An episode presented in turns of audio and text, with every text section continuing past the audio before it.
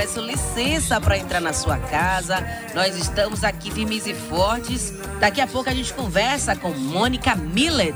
Pois é, esse áudio, essa música que você ouviu aí é dela, viu? Ela tocando, ela cantando. E daqui a pouco você vai conhecer um pouco mais sobre ela, que é percussionista, ativista, também aí atua, é membro representante da Tamboraió.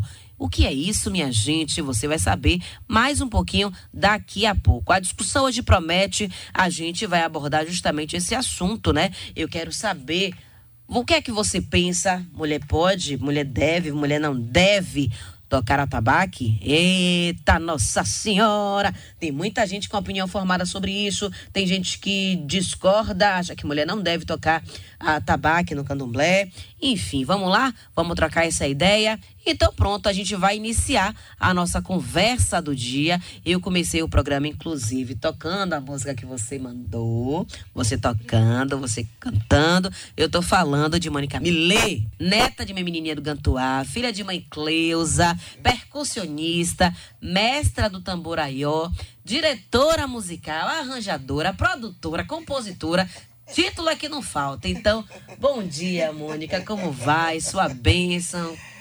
Muito bom dia, muito bom dia, Cristiane. Muito bom dia a todos os telespectadores, a todos os seguidores né, da matriz africana. É uma honra imensa. Eh, eu acompanho humildemente o trabalho da Cristiane, porque eu acho que todos os espaços que nos permitem chegar com a nossa cultura, chegar com as nossas abordagens, é imensamente prazeroso e é uma conquista né, que nós trazemos para a nossa cultura é, afro-brasileira, afro-baiana. E é, uma, é um prazer também muito grande é, ao doutor Mário Kertz, é a família Kertz, por abrir esse espaço para as mensagens, para a abertura e a propagação da cultura afro-brasileira. Muito bom dia às, às, às minhas abás, as que vieram de, antes de mim, né, aos meus mais velhos, aos meus mais novos, que Oxóssi, Oxum e todas as ayabás abençoe a todos, nós tenhamos um lindo dia. É isso aí, muito bem. Começamos aí com o pé direito, com tudo direito. Pois bem, mas eu queria que você começasse falando um pouquinho da sua trajetória, né? Contando um pouquinho de sua história, é, sua relação com o candomblé, como é que começa? Nossa, eu acho que minha, minha relação com o candomblé, acho que começa antes de eu nascer.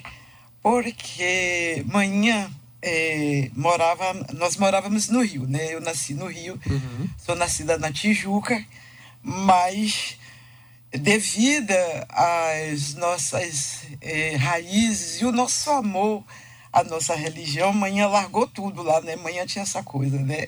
Era filha de Nanã, e uhum. Nanã é uma orixá que apesar dela ser uma orixá né, matriarcal, mas ela é uma orixá que tem muita decisão e um posicionamento de existência muito firme. Uhum. Então, vovó passou a ter um, problemas, se agravando problemas de saúde. Mãe disse, olha, ponto.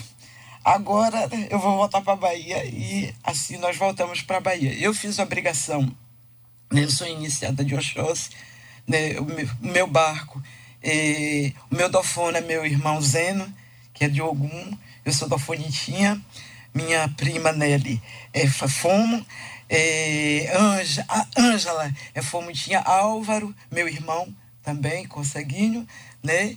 Então, fizemos todos juntos no mesmo ano, agora não puxe muito para tá, minha mente, tudo não, bem, eu não vou lembrar, eu tinha dois anos de idade. Vamos liberar. É, mas então, é, então nós, manhã resolveu vir para a Bahia, e na medida que nós, que nós nos reportamos para a Bahia, nós fomos morar dentro da casa do Candomblé. Ah, então a minha trajetória começa ali, né? É, antes eu tinha uma visão né, no Candomblé, porque todos os anos manhã vinha para as festas de Oxum, para a festa do Oxóssi, e a gente vinha tirar colo. Uhum. E nessas idas e vindas, e eu tinha no meu imaginário de criança um, uma casa é, celestial porque eu via era muito grande eu nunca tinha visto um ambiente tão grande quanto a, a, o terreiro né o salão da casa do Canoblé então eu via aquilo como no meu imaginário como uma coisa celestial mesmo. E a convivência com os orixás né eu sou a única neta que dormi na mesma cama que a minha avó, porque manhã era devota de Senhor São Jorge, que inclusive no dia 23 é, de abril, é, todos os anos ela ia ao Rio para render homenagens a São Jorge e eu ficava aqui na Bahia. E aí do, ficava lá na federação, ou então ia para casa da minha tia Carmen. Então, é, esse, esse momento para mim foi um momento de muita muito muita aproximação com o orixá, porque vovó realmente era um, um ser encantada, né? Ela realmente era encantada. Oxum, os orixás tinham uma relação quase que física né, com ela. E nessas semanas que eu ficava aqui na Bahia, que eu dormia com vovó. Em uma noite, eh, ela acordou já falando em Urubá, né? Uhum. Numa, fazendo uma menção a Euá, como se Euá estivesse presente ali. E eu acordei, ela botou assim o braço em cima, que era na mesma cama. A cama, o colchão era de capim. Nossa, nossa, nossa tradição, nossa, né, nessa época, nós tínhamos essa tradição, né, o costume né, do baiano, do nordestino. Então nós dormíamos num colchão de capim. E a vovó botou o braço assim em cima de mim. E eu fiquei meio que ouvindo ela conversando. E quando ela salvou Euá, eu percebi que ela estava se reportando a Euá. Em muitas, muitos momentos, assim, até vou dizer assim, da infância, né, da nossa vivência, que é. Ah, depois que era ofertada né, o, o, as oferendas aos orixás, que criança é uma coisa que a gente tem uma uma criatividade muito grande. Então, o que a gente fazia? Quando terminava de arriar as oferendas, nós íamos correndo para. Depois que fechava o quarto do santo, uhum. nós íamos para o quarto do santo uhum. e roubávamos, né? Comia. Ah, meu Deus, olha. Comia. Olha a arte da criança. Comia, minha filha. Olha, maluco. Olha, a carajé. Delícia, né? A gente sabe que o negócio é gostoso. Mas aí, já meter a mão é muito Ué, menina, mas, é, mas aquela coisa de criança, é, não tinha uma intenção de desrespeitar. Uhum. Era uma questão de convivência Sim. mesmo, né? Então, a minha infância foi uma infância muito voltada para essa vivência né, com os orixás. Até hoje eu converso né, com eles, peço em um, um determinado momento. Eu já estava tocando com a Betânia, já estava né, mulher, tal, profissional. E nós fizemos, eu fiz uma viagem daqui para o Rio. E quando eu cheguei no Rio, eh, eu tenho uma deficiência, eu estou deficiente auditiva, que mais adiante eu vou falar o trabalho que eu fiz com a PADA uhum. com isso. E eu cheguei com o ouvido tapado no Rio. E era dia de show, eu acho que era naquela Casa Olímpia, é, na Aerolímpia, né?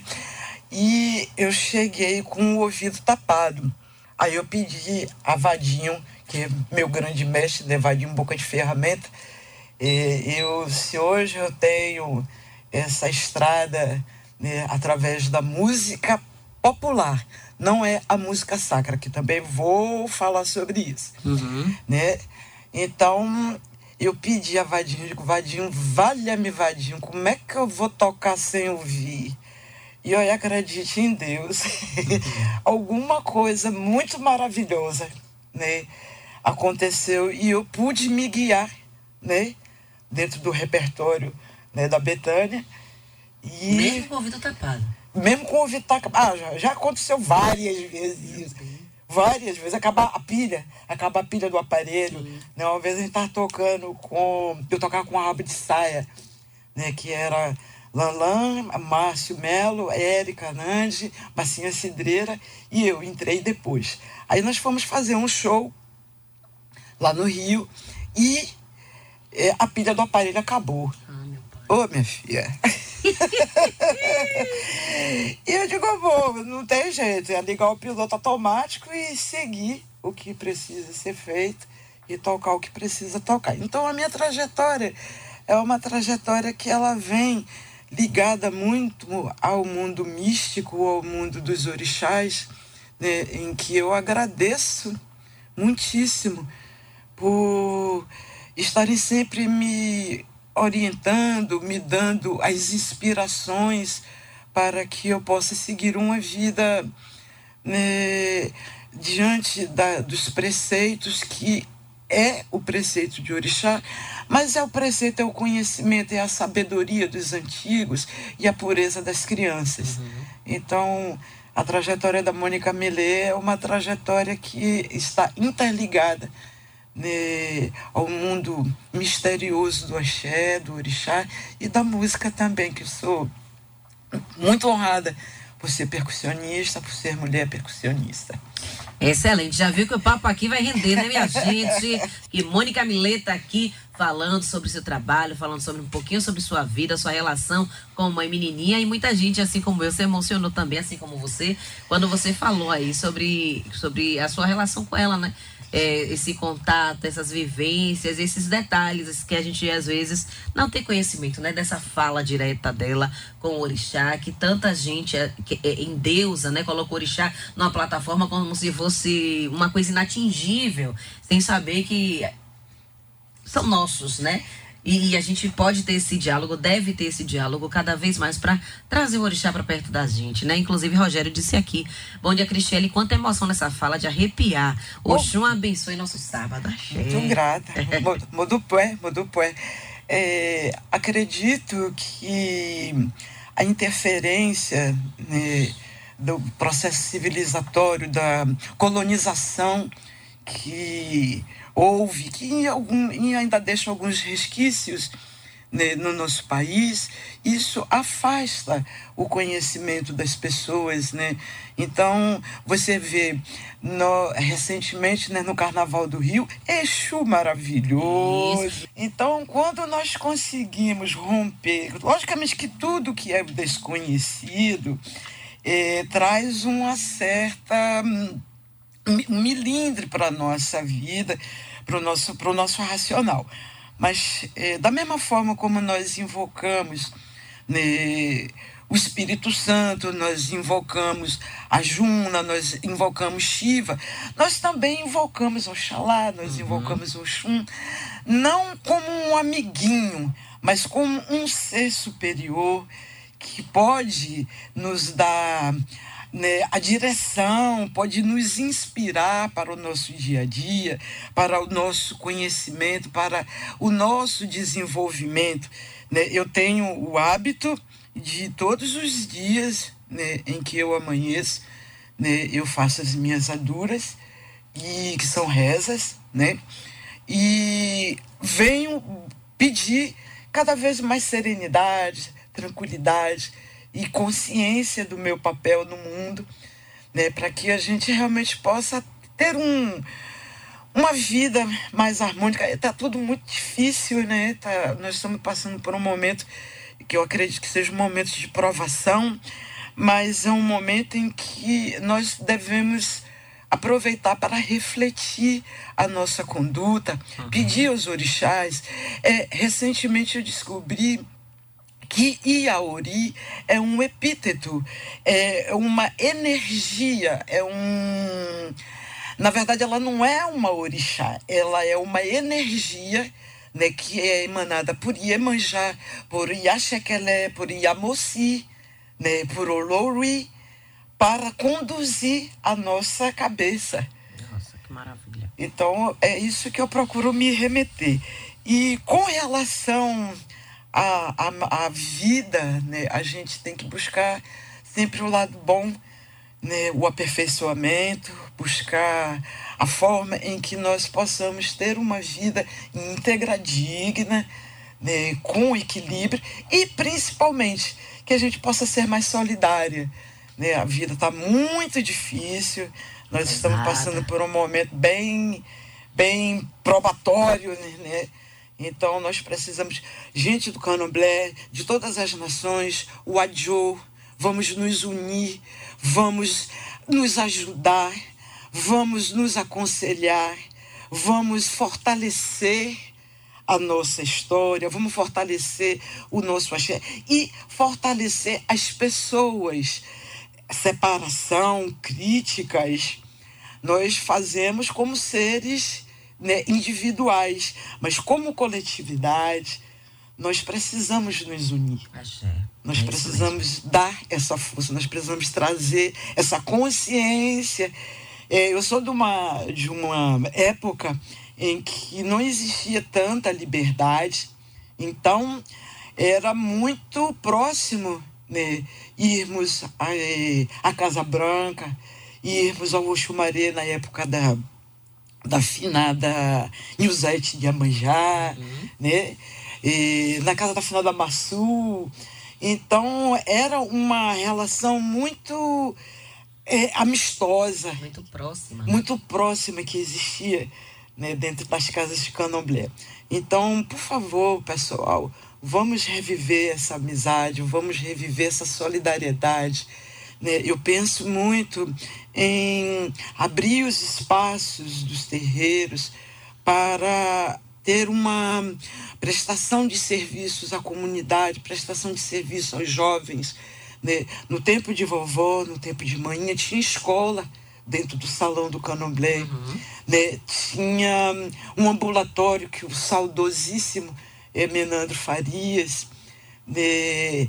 o professor Estácio de Lima, eles introduziram, junto com a inspiração né, dos orixás, para que tivesse um serviço ambulatorial, não somente a comunidade do Candomblé, mas a comunidade é, do entorno, porque você sabe que as casas de candomblé normalmente elas são em bairros periféricos, uhum. são em bairros mais carentes, e o candomblé sempre teve essa, esse papel né, de orientar não somente espiritualmente, mas também de trazer uma experiência, prover a comunidade né, para que tenha uma, uma interação, haja uma, uma facilidade em que as pessoas possam ter um acesso a um conhecimento, que as pessoas possam ter acesso à saúde, muito importante. Então eu sou dessa dessa política aí, vamos dizer assim, né, que os, os terreiros né, abram para dar vacinas, que abram para se trazer, né, dar as cestas básicas a quem tem fome, porque a gente vê hoje né, a, a caristia, como nós estamos vivendo hoje, mesmo nós que somos profissionais, né, tenho muitos colegas que estão passando por muitas dificuldades, muitos músicos, técnicos, né, holds, uhum. que estão passando por muitas dificuldades. Então, acho que se nós nos unirmos um pouquinho que seja, uhum e trazer para as comunidades que os terreiros né, de candomblé abram seus espaços para que sejam feitas essas doações, sejam prestados esses serviços né, para a comunidade, seja para as vacinas, não somente da coronga, me perdoe meu pessoal, mas eu não chamo esse nome porque é uma energia densa e nós estamos falando de uma coisa maravilhosa que é a vida, a prestação de serviço, a solidariedade. Perfeito. Então é isso aí. Maravilha. Tem Soares, ele está na linha, quer falar com a gente. Bom dia, Soares, como vai? Alô? Oi, Soares, bom dia. Bom dia, minha amiga. Tudo tu, bom? Tudo bem. Um bom dia aí a convidada. Eu é, tirei umas duas perguntas a fazer aí, não sei se ela está na área dela, mas Vamos lá. Eu ia fazer a semana passada, mas não, não fui contemplado pela audiência do programa, muita uhum. gente ligando e não chegou a minha vez. Pronto. Mas vou deixar para hoje. Uhum. É, o, o candomblé tem é, é, é, o, como é associada as comidas aos santos, por exemplo. Eu vejo falar a feijoada para algum, uhum.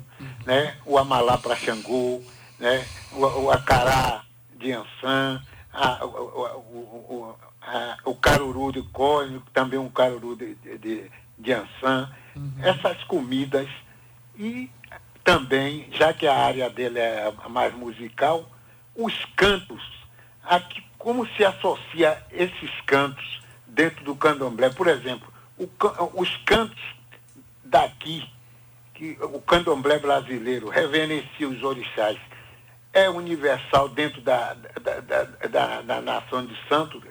Na África são os mesmos que são, são cantados aqui, com seus dialetos diferentes, ou divergem em alguma coisa os cantos para os orixás e as comidas.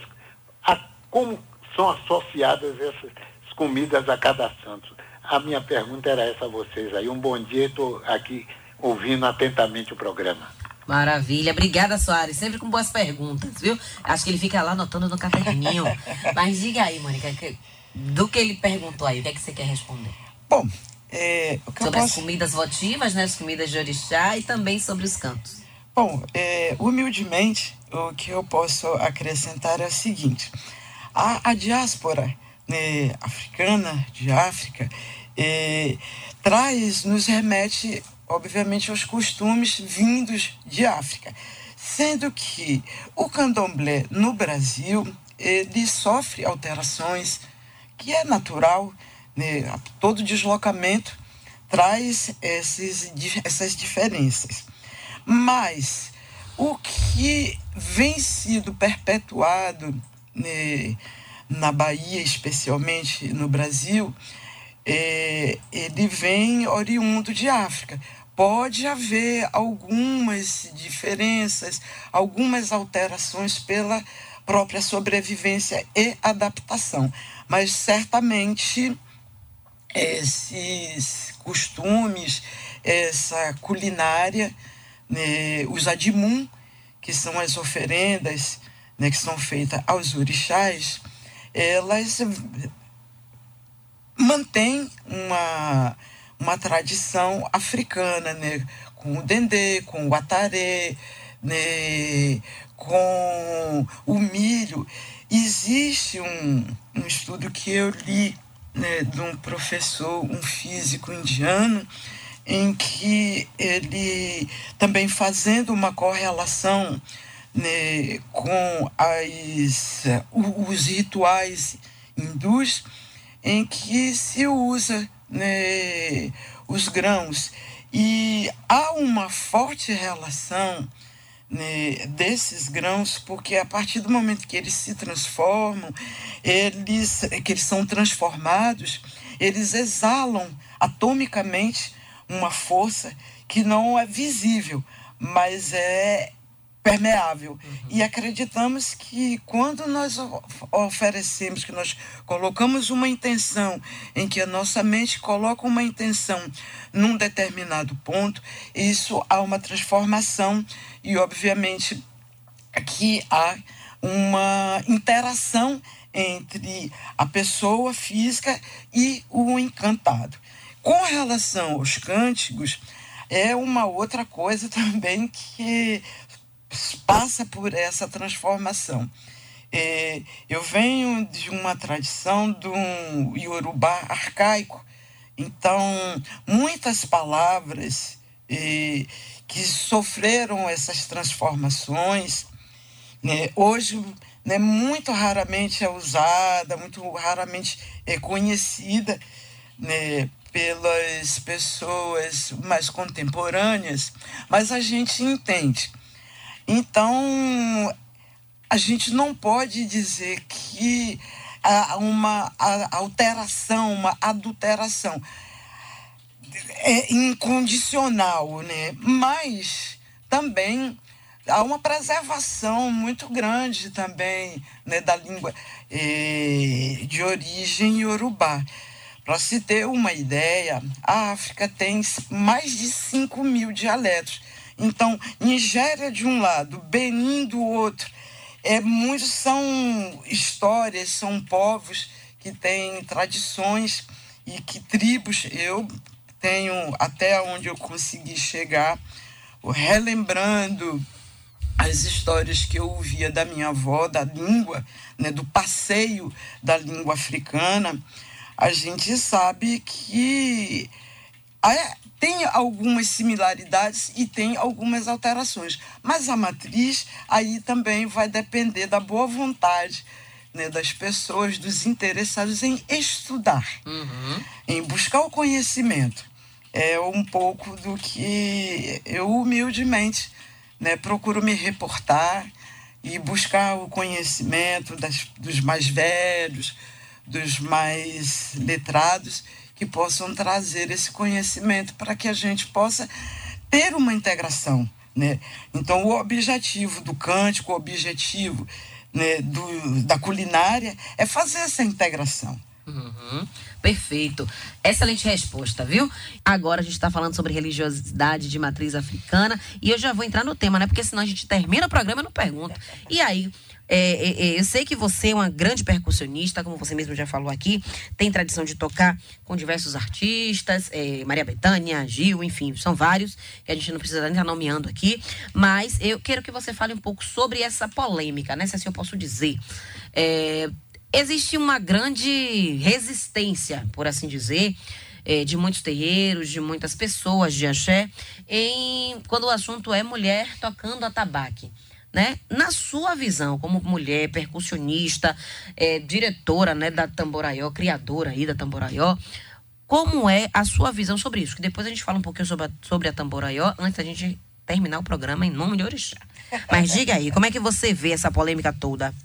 É desnecessária, né? Primeiro que eu vejo que é uma polêmica desnecessária. É, as mulheres, eu trouxe até um livro né, da excelentíssima professora, que é uma pessoa que eu tenho maior respeito, professora Inaissara Falcão dos Santos, é no livro Corpo e Ancestralidade, ela relata né, um trabalho que ela criou e fez né, na, na escola de dança, porque ela é mestrada da, da, da escola de dança, uhum. né, professora de uma entidade chamada AIAN essa entidade é uma entidade feminina. Sim.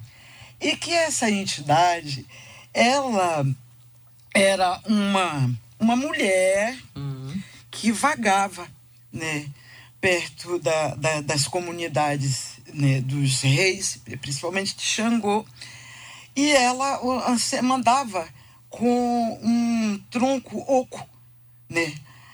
Para cima e para baixo. E segundo conta essa lenda, eu não posso afirmar que é um Itã, mas o, o que, segundo o que conta essa lenda, é, ela andava com esse toco para cima e para baixo e Exu, muito sabiamente, uhum. oferece a ela tiras de couro né, de um determinado animal e ela então prende uma pele.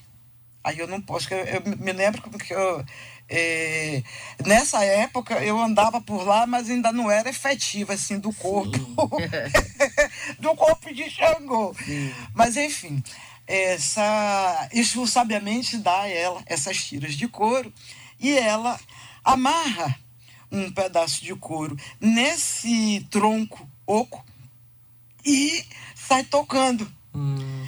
A partir daí se transforma num instrumento de comunicação. Xangô ouve esse tocar dessa mulher e dá a ela o, a, a primazia dela ser, dela tocar no palácio de Xangô. Então ela passa a ser uma, uma entidade e uma comunicadora entre o orixá Xangô e os humanos. Então, Vamos parar e pensar um bocadinho, pessoal. Em vez da gente levantar a polêmica, por que, que a gente não procura também ter um pouco do conhecimento e buscar o que, que, o que é feito com, no trabalho da Mônica? O trabalho da Mônica é exatamente o de fortalecer a presença do atabaque, porque até então é, não existia, nenhuma banda trazia tabaco para o seu set, né? Uhum. o set list da, da, da, dos percussionistas, não tinha atabaque. Aí depois que, que eu comecei a tocar, então os atabaques foram incorporados. Isso já é um abrir de portas, isso claro. já é uma conquista para nossa para nossa matriz e para nossa identidade. Então, o que as pessoas precisam entender é uma coisa. Eu não vou tocar, mesmo que me convide, embora já tenha tocado uhum. numa determinada cerimônia que houve lá em casa, né, com a presença de vovó, né, exatamente por uma emergência, né? Então, eu fui convocado e fui tocar, mas veja bem, é, foi uma emergência. Nós sabemos que a, a função da mulher, não que a função do alabê, do algã, não seja nobre, é nobre. Porém, não é da, uma função das mulheres. A função das mulheres são outras funções, dependendo dos seus ajoelhos, dependendo das suas funções dentro da casa do canoblé. Ela, nós mulheres temos outras funções, que não é tocar. Então, para dirimir todo e qualquer é, engano, polêmica, as mulheres não, são, não devem tocar dentro do cerimonial.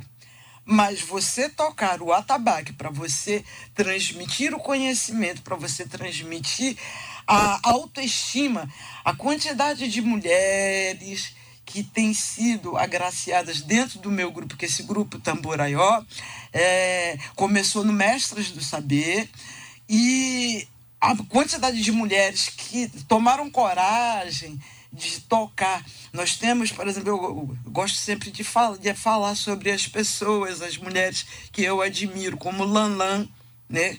apesar de ser uma mulher branca, mas é uma mulher que domina os tambores, é uma tamboreira. Ratinha, é, é, Michele Abu, que toca com uma banda de rock lá em São Paulo. Então são pessoas, são mulheres. É, Loiá, né, é outra percussionista maravilhosa. Então, pessoal, vamos acabar com essa polêmica, pelo amor de Deus. Deixa a gente fazer o trabalho da gente, prestigia o nosso trabalho, prestigia que nós, mulheres, estamos conquistando os nossos espaços então, leia um pouco. Eu aconselho, né? Aconselho, não, mas eu indico. Corpo e Ancestralidade, uma proposta pluricultural de dança, arte e educação da professora Inaissara Falcão, da qual tem o relato sobre Ayan, essa entidade que mora dentro de todo e qualquer tambor e que é uma personagem feminina. Tá respondido, pessoal? Pois é, Obrigada. muito bem aí, viu? Mulher não toca no cerimonial, mas em outras situações, bora tocar sim. E por que não? Com né? A gente não toca no público, ali durante a festa, não. Mas se tiver emergência ali, não claro. tiver alguém que toque, a gente pode sim meter a mão no tambor e tocar para orixá. E mulheres não são órgãos, né? Não, não existe. Senhora. Essa maluquice de Yahoo também que estão criando agora, me perdoe, viu? É, Aí já está demais. É, é essas deturpações que nós precisamos é que trazer para nós uma discussão né, equilibrada, uma discussão séria, uhum. para que haja esclarecimento e não essa mistureba que se faz. Não existe mulher isso, isso. ok? Não tem mulher orgã, não tem mulher alabê. Ah, os ajoiês atribuídos às mulheres é, são outros, né? E a Quequerê, e a Dagan, né? Esses são é, responsabilidade das mulheres. Eu gostaria, se você me permitir, por gentileza, fazer uma citação que eu encontrei que é muito pertinente para ilustrar essa nossa discussão. É como se a gente fosse uma árvore que se alimenta do, do próprio fruto mas também é responsável pela sombra que reflete diante da luz do outro. Então, pessoal, vamos refletir primeiro antes de né, fazer esses ataques ou tentar fazer uma confusão diante das proposições que são colocadas. A, a, a função da, da mulher que eu exerço é exatamente uma função cultural, uma função musical. Agora, a função de tocar dentro de um terreiro, não me chame porque eu não vou. Maravilha. E eu queria que rapidinho, a gente já está nos minutos finais, tem que ser bem breve. Fale mais um pouquinho sobre o Tamboraió. Como é que acontece, quem participa, quem pode participar, onde pode obter mais informações.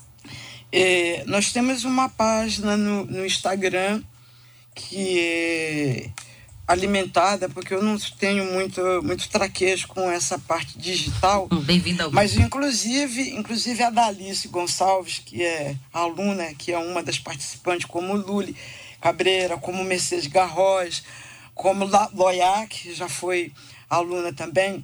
Então, a, esse grupo é um grupo de atabaques feminino, do qual é, eu pedi uma inspiração né? Porque me foi feita uma proposta em 2016 para dar aula, né, dos ritmos do candomblé.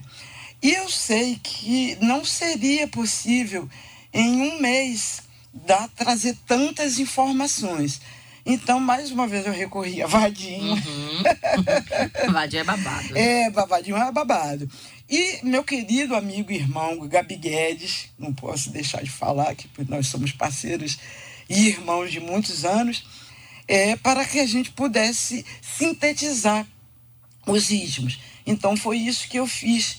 Então é tocado o rum, que é o solista, por ele ter uma variedade muito grande de frases, de frases, fraseados muito complexos musicalmente.